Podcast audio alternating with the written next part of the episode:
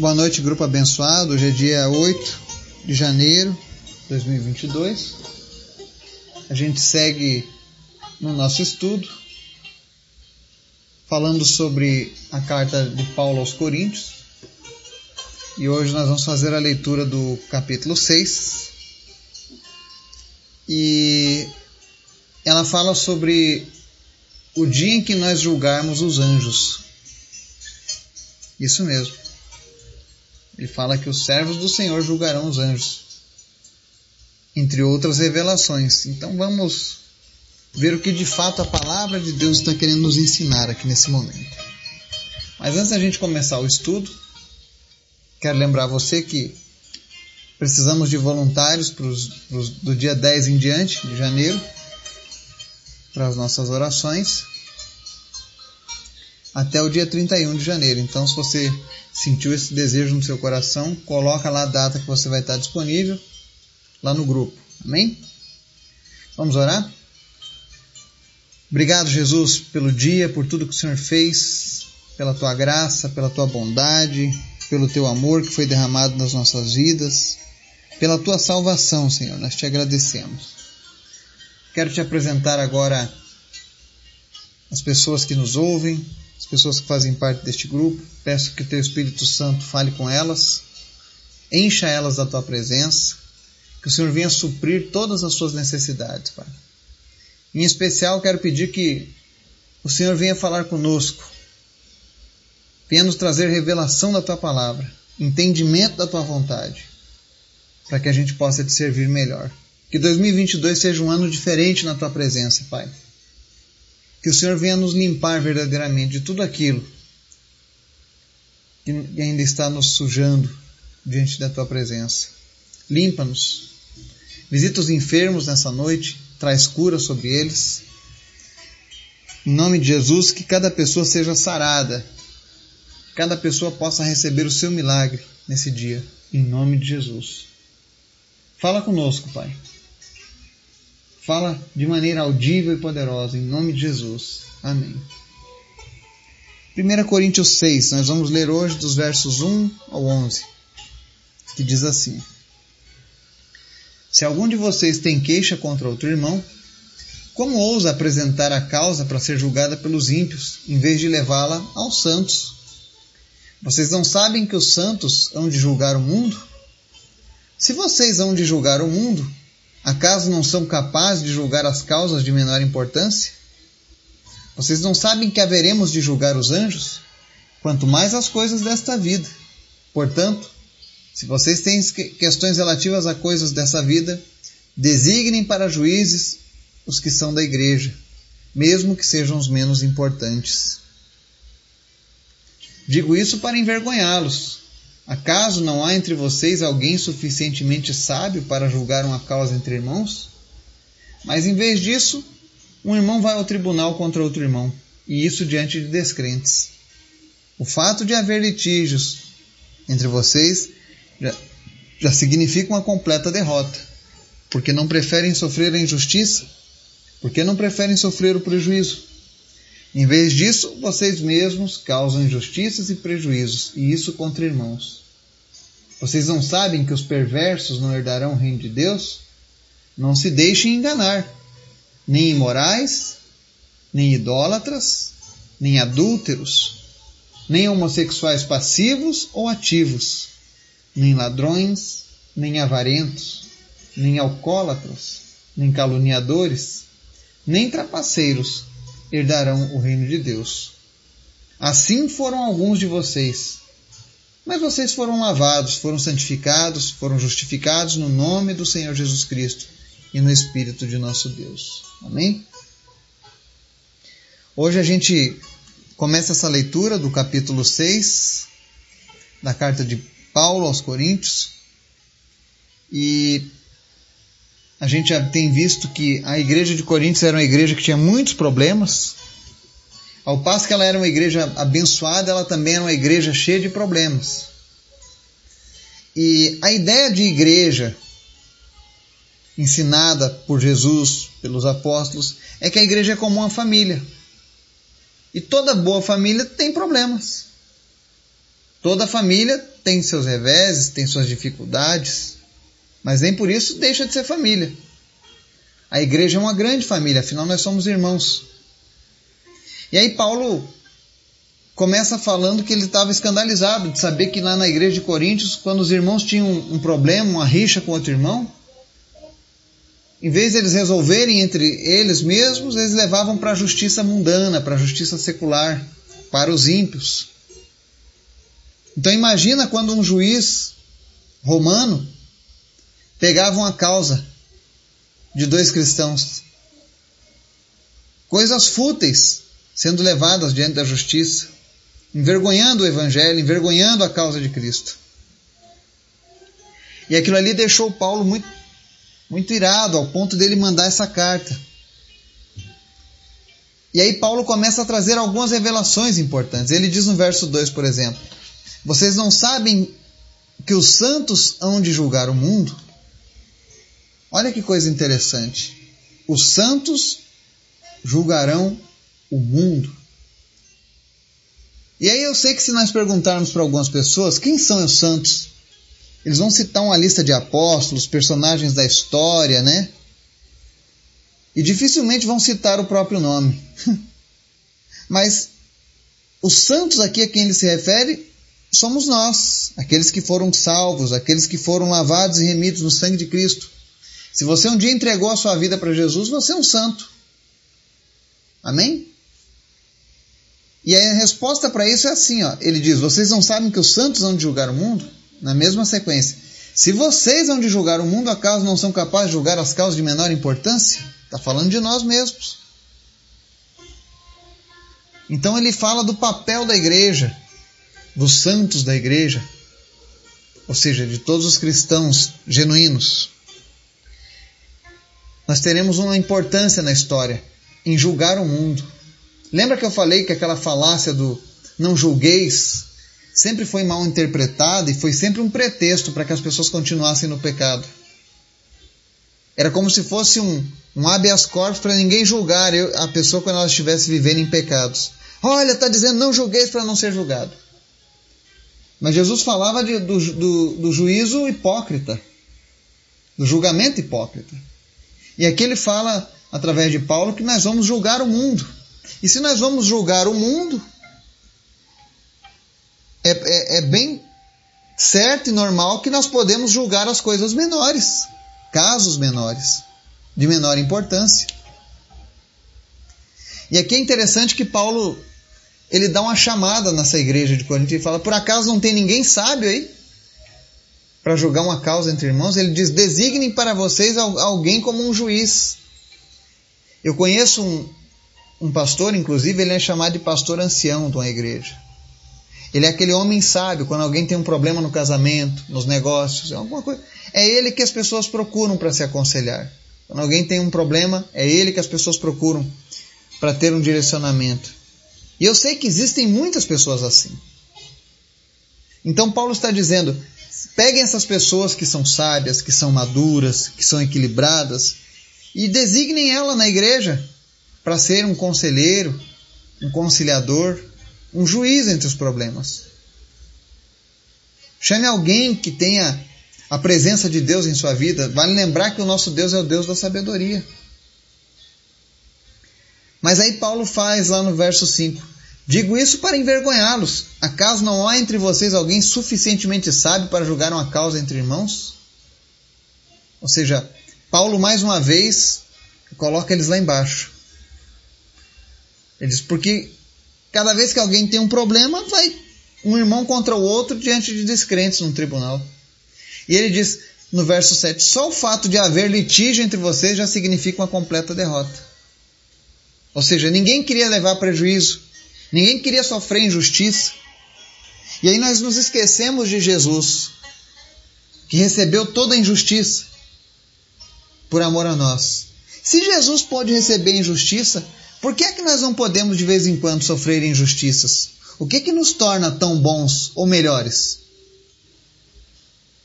A ponto de causar vergonha para o corpo de Cristo. Simplesmente pelo fato de que alguns não queriam sofrer injustiça. Ah, eu não aceito ser injustiçado. Eu vou até o fim atrás do meu direito. ao invés de resolverem as coisas. E aí no verso 8, Paulo fala assim: em vez disso, vocês mesmos causam injustiças e prejuízos, e isso contra irmãos. Ou seja, pelo fato das pessoas não quererem sofrerem dano, prejuízo injustiça, eles acabavam prejudicando outros.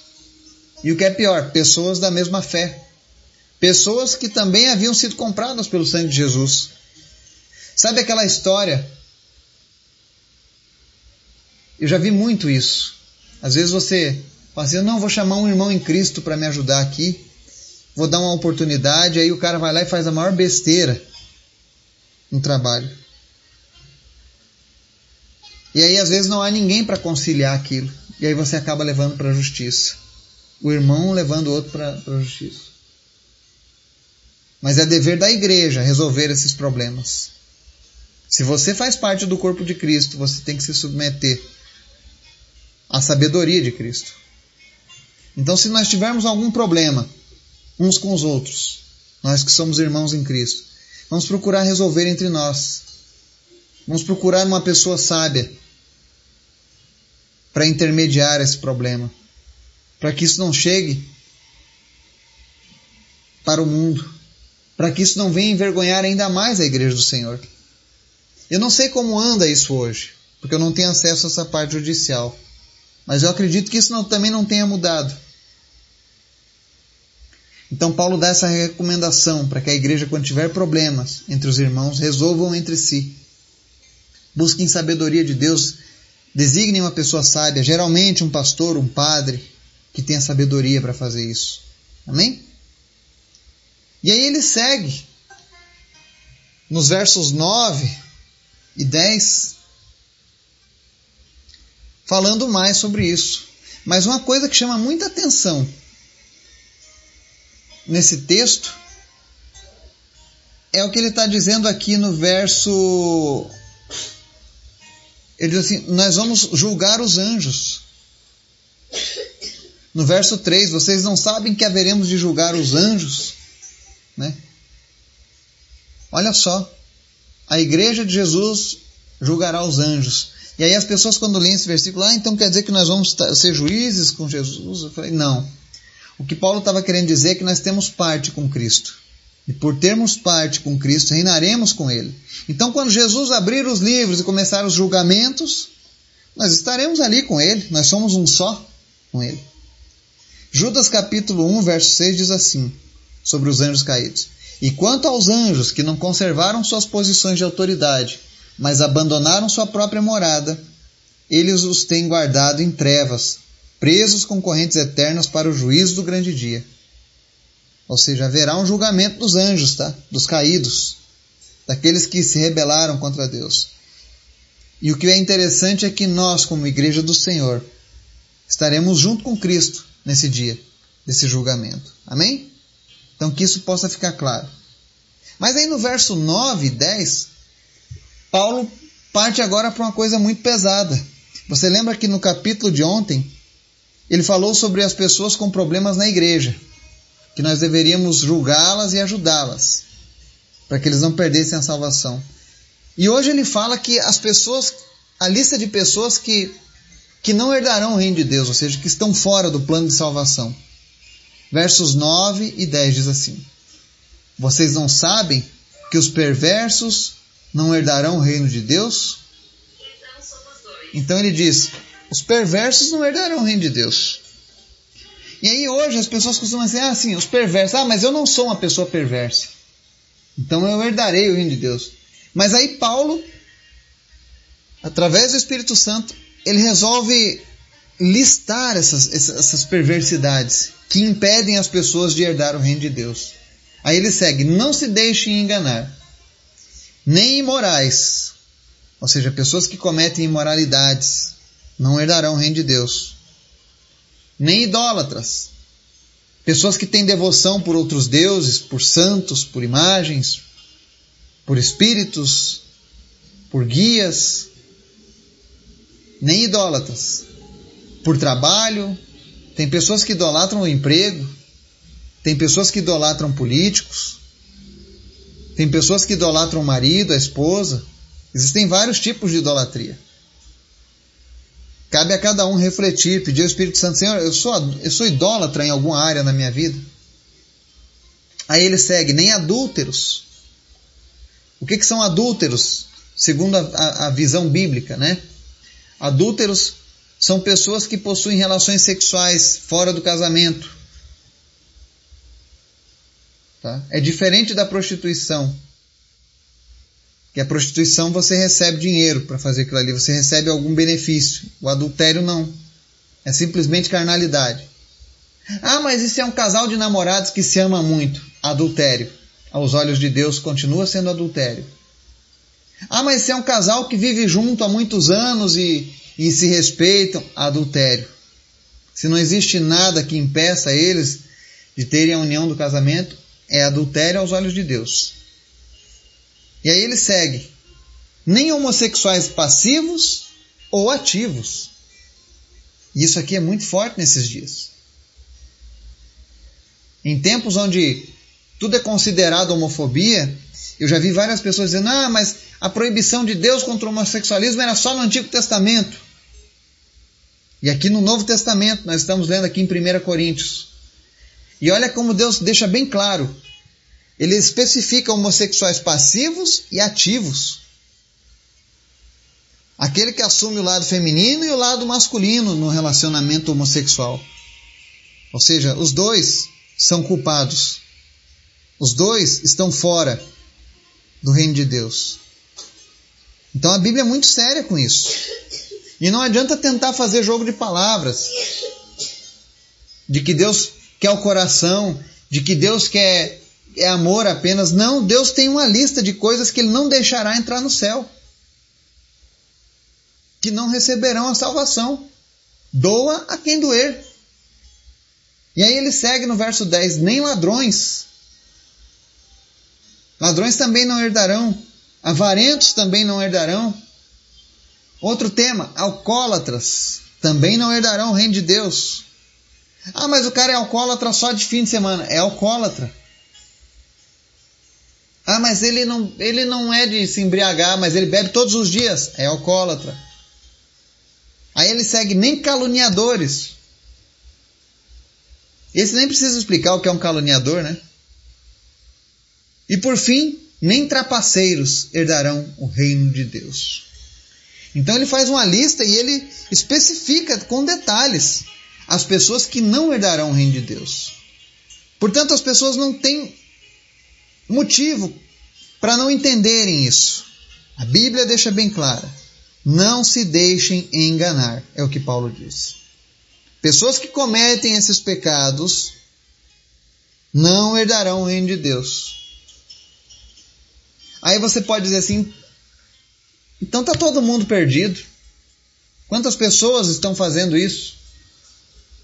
Mas aí no verso 11 ele diz assim: Assim foram alguns de vocês, está dizendo para a igreja de Coríntios. Mas vocês foram lavados, foram santificados, foram justificados no nome do Senhor Jesus Cristo e no Espírito de nosso Deus. Uma vez eu lembro que eu falei sobre isso, e aí eu, li aquela parte de Apocalipse que os assassinos não entrarão no reino de Deus. Aí o cara falou: Olha, mas. E aquele cara que matou uma pessoa no passado e hoje se converteu? Eu falei: Bom, se ele se converteu, ele foi perdoado do seu pecado. Se ele não matou mais ninguém depois daquele dia, ele foi perdoado do seu pecado, ele está em comunhão com Deus, ele está salvo. E aqui Paulo está encerrando essa primeira parte desse estudo, ele está encerrando dizendo: olha, lá na igreja de Corinto, muitas pessoas praticaram todos esses pecados. Mas eles foram lavados e santificados e justificados por Jesus. Ou seja, eles reconheceram que estavam fazendo práticas que desagradavam a Deus e abandonaram essas práticas. A partir do momento que eles entregaram a vida para Jesus, eles abandonaram essas práticas. A nossa conversão ela tem muito a ver com o abandono do pecado. Nós não podemos usar desculpas para continuar no pecado.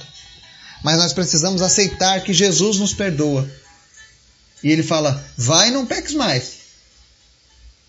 Se eu era um alcoólatra, agora eu não posso mais ser. Se eu era um adúltero, agora eu não posso mais ser.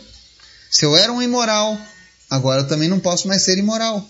Se antes eu tinha uma idolatria, eu tinha um padroeiro, agora eu não posso mais ter, eu preciso ter apenas Jesus na minha vida. Se antes eu roubava, agora não posso roubar mais. Se antes eu era caluniador, falava mal das pessoas, de Deus, de todo mundo, agora eu não posso mais. Se antes eu trapaceava nos negócios, trapaceava na escola, agora eu não posso mais fazer isso. Porque se eu fizer essas coisas, eu não herdarei o reino de Deus. E Jesus deixa bem claro com isso. Então a única maneira de você se livrar desses pecados não é você dizer assim, então a partir de agora eu vou parar por conta própria, não.